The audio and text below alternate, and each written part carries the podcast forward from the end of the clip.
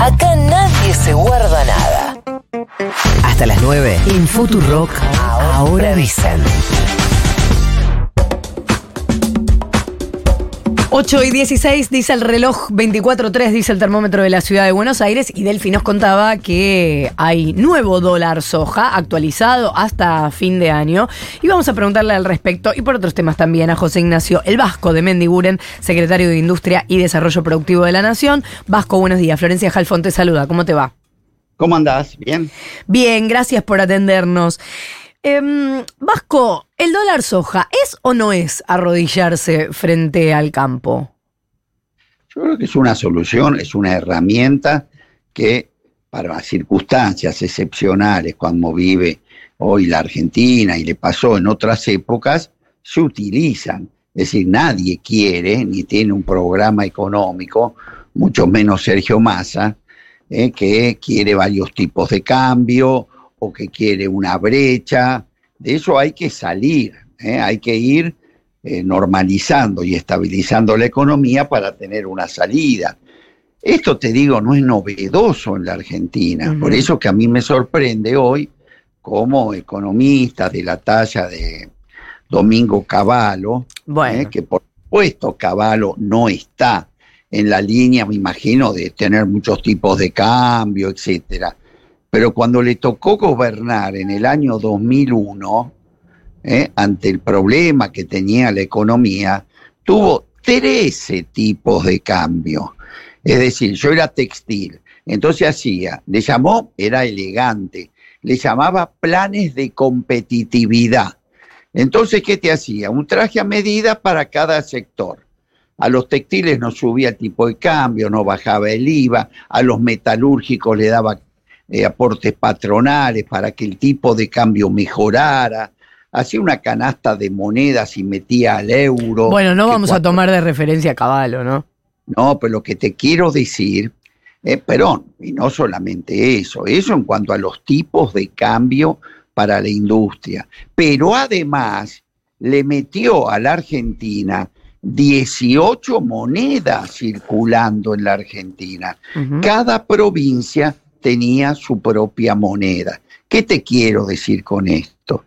Que hoy cuando los ves arriba del púlpito diciendo lo que hay que hacer, porque no solo Caballo estaba en ese gobierno, ¿eh? estaba Patricia Bullrich, Neger, López Murphy, eh, estaban todos, Lombardi. Entonces, que hoy cuando sabemos que estamos con problemas y que estamos tratando de estabilizar la economía para ir a una economía normal, con un solo tipo de cambio, sin brecha, que salgan a decirte las locuras que estás haciendo, no es serio, ¿me comprendés? A eso solo me refiero. Ahora, así como, digamos, el, argumento más de izquierda es, o, la corrida más de izquierda es, es, se están arrodillando ante el dólar soja, también hay una crítica más de la derecha que dice, eh, bueno, esto no alcanza, esto debería ser fijo. Claro, a ver, el tema es saber ante una situación determinada qué propone cada uno.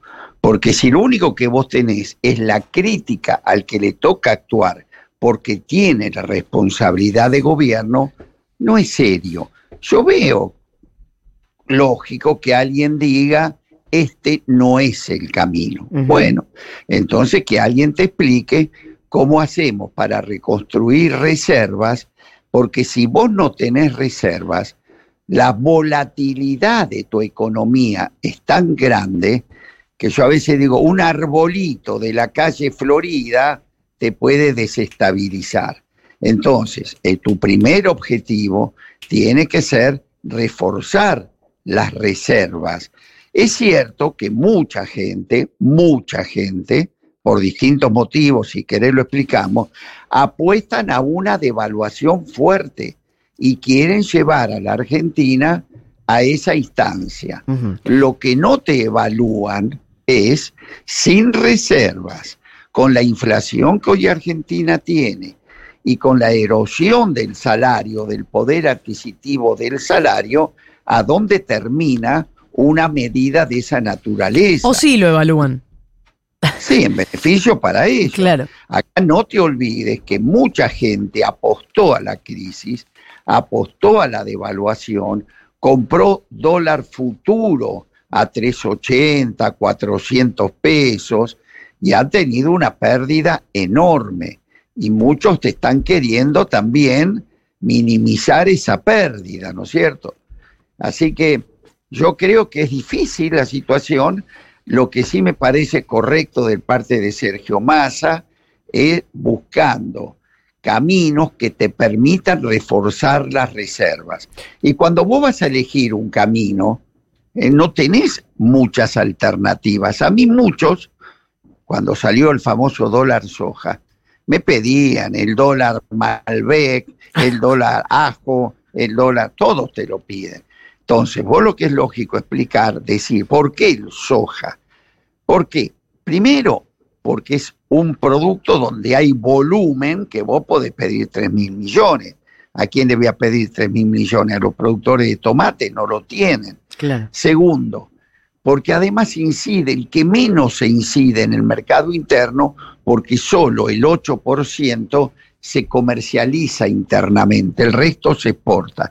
Y tercero, porque tiene 33% de retención, es decir, tenés donde ordeñar, tenés donde sacar. Entonces, por eso se elige. Ahora bien, en estas circunstancias también lo que se dijo es, de esa mayor recaudación que va a haber por el aumento del dólar a 2.30, se va a dar el subsidio a los criaderos de pollo, de cerdos, de lácteos, para que ese precio de aumento de la soja no impacte en los precios del mercado interno, como también a las economías regionales que tienen una importancia muy fuerte en materia de, en materia de empleo, también se va a destinar eh, parte de esa mayor recaudación, como también a, las, a planes sociales para que también vuelva al bolsillo de los argentinos que hoy es lo que más nos preocupa. Buenos días, Vasco. Delfina Torres Cabreros lo saluda. Quería preguntarle con este nuevo esquema de dólar soja y que lentamente va pasando de ser una medida excepcional a algo regular, ¿no se corre el riesgo de que el sector exportador ahora no liquide o liquide menos si, si no es que se le ofrece alguna medida ventajosa como esto? Digamos que de ahora en adelante se sienten sobre los granos sabiendo que necesitan tener una ventana de oportunidad como esta y que es posible que tengan una nueva edición para efectivamente hacer lo que deberían hacer regularmente, ¿no?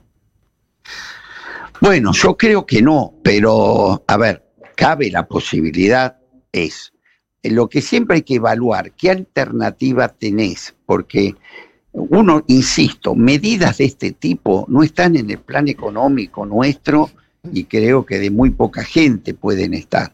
Son circunstancias puntuales que tenés, como te dije, hasta que Argentina logremos estabilizar las variables.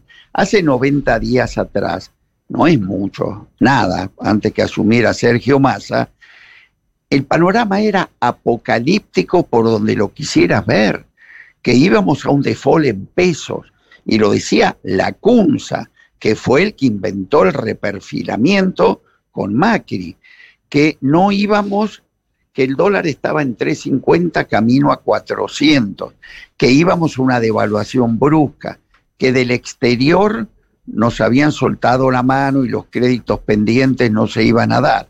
En ese marco, te imaginas, yo soy industrial, no había forma de formar un precio, todo el mundo se cubría, no vendía, y el que te vendía te mataba con los precios para cubrirse. Mm. Bueno, ninguno de estos escenarios catastróficos se dio. Y parte de eso fue también porque el sector agropecuario pudo liquidar anticipadamente exportaciones que se creían que iban a ser 5 mil, fueron 8 mil, y todo eso hizo posible de que esos escenarios no se dieran. Entonces, ahora este, lo que estamos tratando es que aumenten las reservas, insisto, como te dije antes, pero no por un tema de voluntarismo, sino para que la economía llegue a fin de año con, con 10 mil millones de dólares de reserva y que eso te permita tener espaldas para que mañana no te desequilibre o no te empuje una especulación. Vos fijate en este momento, todo lo que compraron ese dólar futuro a 400, 380, están nerviosísimos.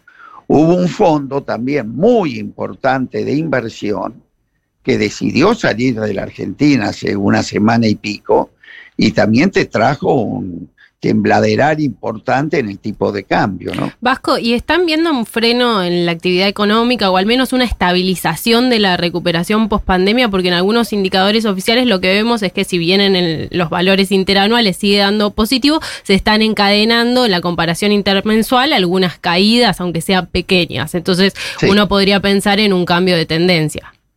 Sí, a ver, yo no, que no lo veo cambio de tendencia porque fue el 0,6 y como vos decís, interanual o si querés compararlo con la prepandemia, estamos con índices. Argentina fue uno de los países que salió más rápido de la pospandemia, pero después nos agarró la guerra. La guerra nos costó 5.500 millones de dólares, que es lo que Sergio Massa está tratando hoy de plantear, ¿no? porque hoy el hemisferio norte ahora está entrando a pagar las consecuencias de la guerra por el tema energético. Nosotros lo pasamos este invierno. Fíjate que hoy en Europa nos están aconsejando hasta bañarse juntos para no gastar agua o juntar leña para pasar el invierno. Bueno, yo creo que esto es un tema y espero que a Sergio le vaya bien, porque por el otro lado, el, el G20 ha planteado la crisis alimentaria global, donde Argentina está haciendo un aporte, también producto de este adelantamiento de la soja, aportando la cosecha más grande de su historia para este problema alimentario global. Entonces es bueno también eh, tener sobre eso consideración al sistema financiero de la Argentina. Ujú, ujú. Así, esperemos, esperemos eh, que Sergio tenga éxito en esto también. José Ignacio Vasco de Mendiguren, secretario de Industria y Desarrollo Productivo. Muchas gracias por habernos atendido, Vasco. A ustedes, eh, un abrazo grande. Un abrazo. Son las ocho y media de la mañana, 24.3, la temperatura en la ciudad de Buenos Aires.